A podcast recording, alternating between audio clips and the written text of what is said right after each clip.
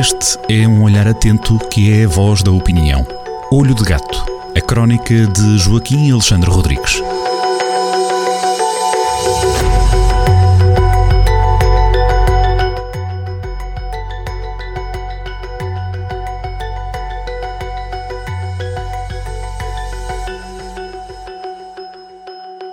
Sejam muito bem-vindos a mais uma crónica assinada por Joaquim Alexandre Rodrigues na Rádio Jornal do Centro, crónica Olho de Gato, semanalmente na rádio. Joaquim, bem-vindo. Hoje vamos falar da reconstrução de um país. De um país que está a ser dizimado e destruído pelo seu vizinho poderoso. Estamos a falar da Ucrânia e estamos a falar do agressor imperialista, a Federação Russa.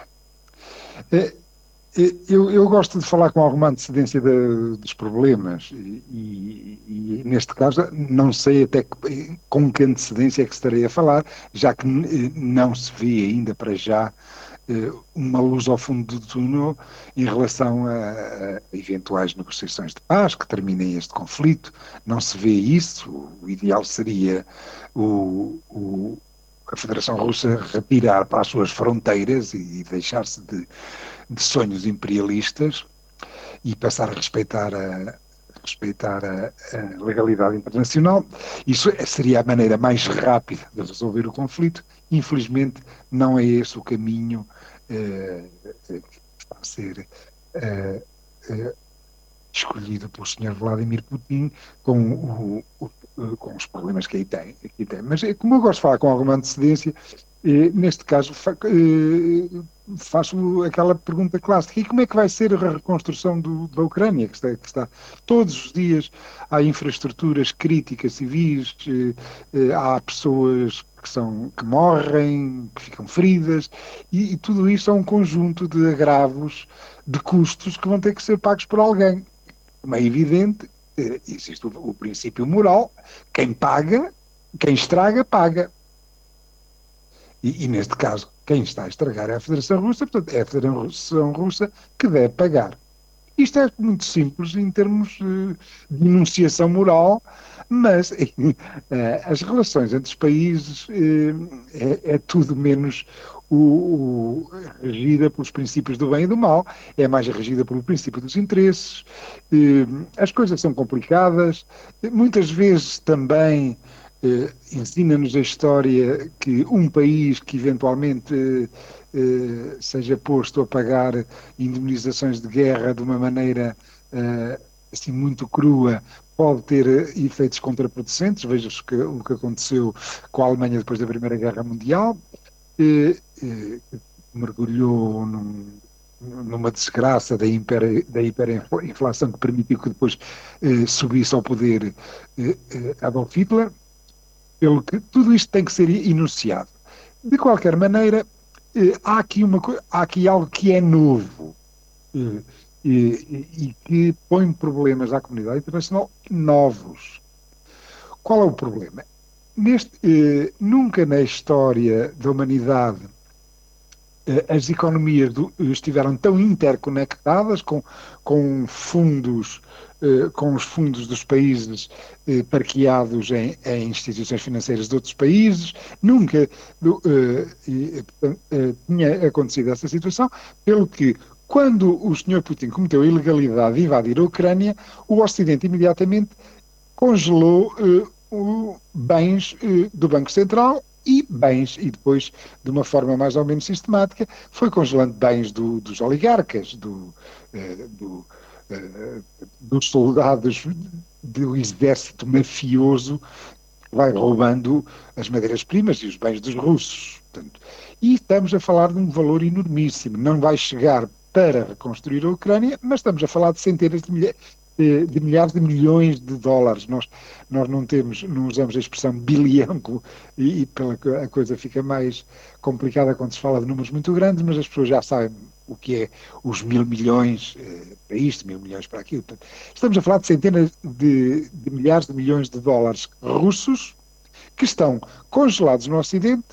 Uma parte deles pertence ao Banco Central Russo e ao Estado Russo, outra parte pertence aos oligarcas eh, do exército mafioso russo, do exército putinista, russo. Ora bem, eu uh, falei logo nisso, como gosto de falar com antecedência, logo na semana a seguir na semana a seguir à invasão, portanto a invasão foi em 24 de fevereiro, eu eh, escrevi sobre a guerra eh, nesse exato dia, depois foi publicada no, no dia, numa crónica que foi publicada no dia 26, e depois, na semana seguinte, eu escrevi sobre este problema e disse: o senhor Putin deixou de ter acesso a, a 600 mil milhões de dólares que tinha empilhado fora do seu país esses fundos vão de dar jeito para ajudar a pagar a reconstrução da Ucrânia. Portanto, logo na primeira semana da guerra, eu eh, referi este assunto importante. Atenção, este número, 600 mil milhões, era, foi o que veio a público na altura, não se sabe exatamente quanto é. Eh, também já vi, eh, eh, portanto, quantificações bastante menores disto. Este valor já seria um valor interessante para ajudar a pagar a, a pagar, a pagar a reconstrução da Ucrânia, mas imagina-se que não é tanto, que não, que não é tanto. Depois, em abril do ano passado, portanto, um mês e pouco depois, eh, falei de um assunto que praticamente não vejo nenhum economista, nenhum político, nenhuma autoridade financeira internacional do Ocidente a falar. Eu falei logo em 23 de abril de 2002, escrevi isto há que restabelecer no mercado global a confiança no dólar e no euro, muito embalada depois do muito abalada depois do corralito, melhor dito, corralão, que foi feito a ativos do Banco Central russo. Repare-se que, tanto no, no, eh, nessas duas refirmo aos ativos do Banco Central russo, esses que são os mais importantes. Ora bem, o que é que é este corralito, corralão?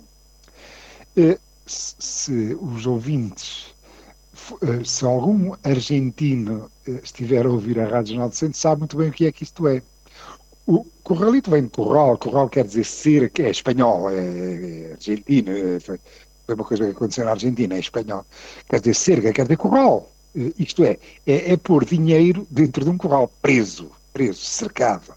E aconteceu em dezembro de 2001, o ministro das Finanças da Argentina pôs o dinheiro dos argentinos num corral, isto é, eles não tinham dinheiro, os argentinos tinham dinheiro no banco, mas não podiam levantá-lo. Não podiam levantá-lo, isto aqui é um corralito. Ora, isto é uma coisa horrível. Imagine-se, o, o caro ouvinte, eh, imagine que de um momento para o outro, por uma decisão governamental, deixava de poder ter acesso ao, ao seu dinheiro eh, para pagar renda, para para ir ao supermercado, para comprar uma casa ou um carro, quer dizer, deixar de ter acesso aos, às suas economias. Foi isto que aconteceu na Argentina e foi isto que o Ocidente fez aos ativos russos, mas aqui aos ativos do agressor russo. Isto, evidentemente, causa problemas, causa problemas de confiança. O mercado global, o mercado global, eh, especialmente o, o, o continente eh, em mais expansão, a Ásia, olha para isto e fica, começa a desconfiar eh, da confiabilidade das autoridades financeiras ocidentais. Isto é um problema de confiança. Pelo que, eh, e fazendo, eh, a crónica do Jéssimo é um pouco mais técnica, eh, fazendo de uma história longa um final mais ou menos curto, vamos àquilo que eu penso em relação a este problema. É assim. É justo que o dinheiro do Estado russo, dinheiro do Estado russo, que está congelado no estrangeiro, seja aplicado na reconstrução da Ucrânia. Pois foi o Estado russo que destruiu as casas, as pontes, as instalações elétricas, eh, eh, matou pessoas, tem direito, evidentemente, a uma indemnização. Eh, é justo que, se foi o Estado russo o agressor, é justo que o dinheiro congelado, o dinheiro russo, do Estado russo congelado no estrangeiro, seja aplicado na reconstrução da Ucrânia, sem dúvida nenhuma. Já quanto aos bens e ao dinheiro dos oligarcas, põe-se um problema. Porquê? Porque esse dinheiro é privado. É evidente que os oligarcas são é, é um exército de capos, de, de chefes de máfia, e, e a fortuna deles, que é uma fortuna pornográfica, e eles, eh, nós até temos cá também um com nacionalidade portuguesa, que é uma coisa vergonhosa, chamada Abramovich, Abramovich, eh, esta fortuna foi concedida pelo capo di tutti capi, o, o, o chefe, o dono de, todo, de, de, toda a estrutura máfia, que é o, o senhor Vladimir Putin, que, que, habita no Kremlin. Mas, de qualquer maneira, estamos a falar de riqueza particular. Usar riqueza particular eh, eh, eh, é, põe problemas legais agudíssimos. Até porque, até porque não será fácil, não será fácil provar ali, eh, um nexo causal entre a fortuna de, de, um oligarca e a destruição da Ucrânia. Como é que se estabelece esta, esta conexão? Pelo que eu acho que o dinheiro dos oligarcas não deve ser usado para a reconstrução da Ucrânia. E mais, o Ocidente que tenha muito cuidado, porque tem tido, como é sabido, as moedas mais fortes no mundo, com mais confiança, são o dólar e o euro, tenha muito cuidado, porque pôr, ao pôr o, é, um, a fazer um ataque à propriedade privada como, como, eh, como este que tem que ser feito, põe problemas reputacionais à, à, às nossas divisas, às divisas ocidentais, problemas reputacionais muito graves. Isto é, eh, dinheiro do Estado russo aplicado na reconstrução da Ucrânia, muito bem. Dinheiro dos oligarcas não deve ser aplicado na reconstrução da, Ucrânia. O acerto de contas criminal e patrimonial com estes, com estes oligarcas mafiosos não é tarefa do Ocidente. Eles roubaram eh, os bens e as matérias-primas dos russos, pelo que este acerto de contas criminal e patrimonial deverá ser deixado para um futuro governo democrático russo. E era tão bom que a Rússia, a Federação Russa, finalmente tivesse um governo democrático e não fosse dirigida por autocratas que vão, que vão deixando sempre, vão uh, sistematicamente, como uma espécie de maldição histórica, condenando o, o martirizado povo russo à miséria e à desgraça. Joaquim, pensamentos de fim de junho e de inícios de julho. Até à próxima, um abraço. Até à próxima.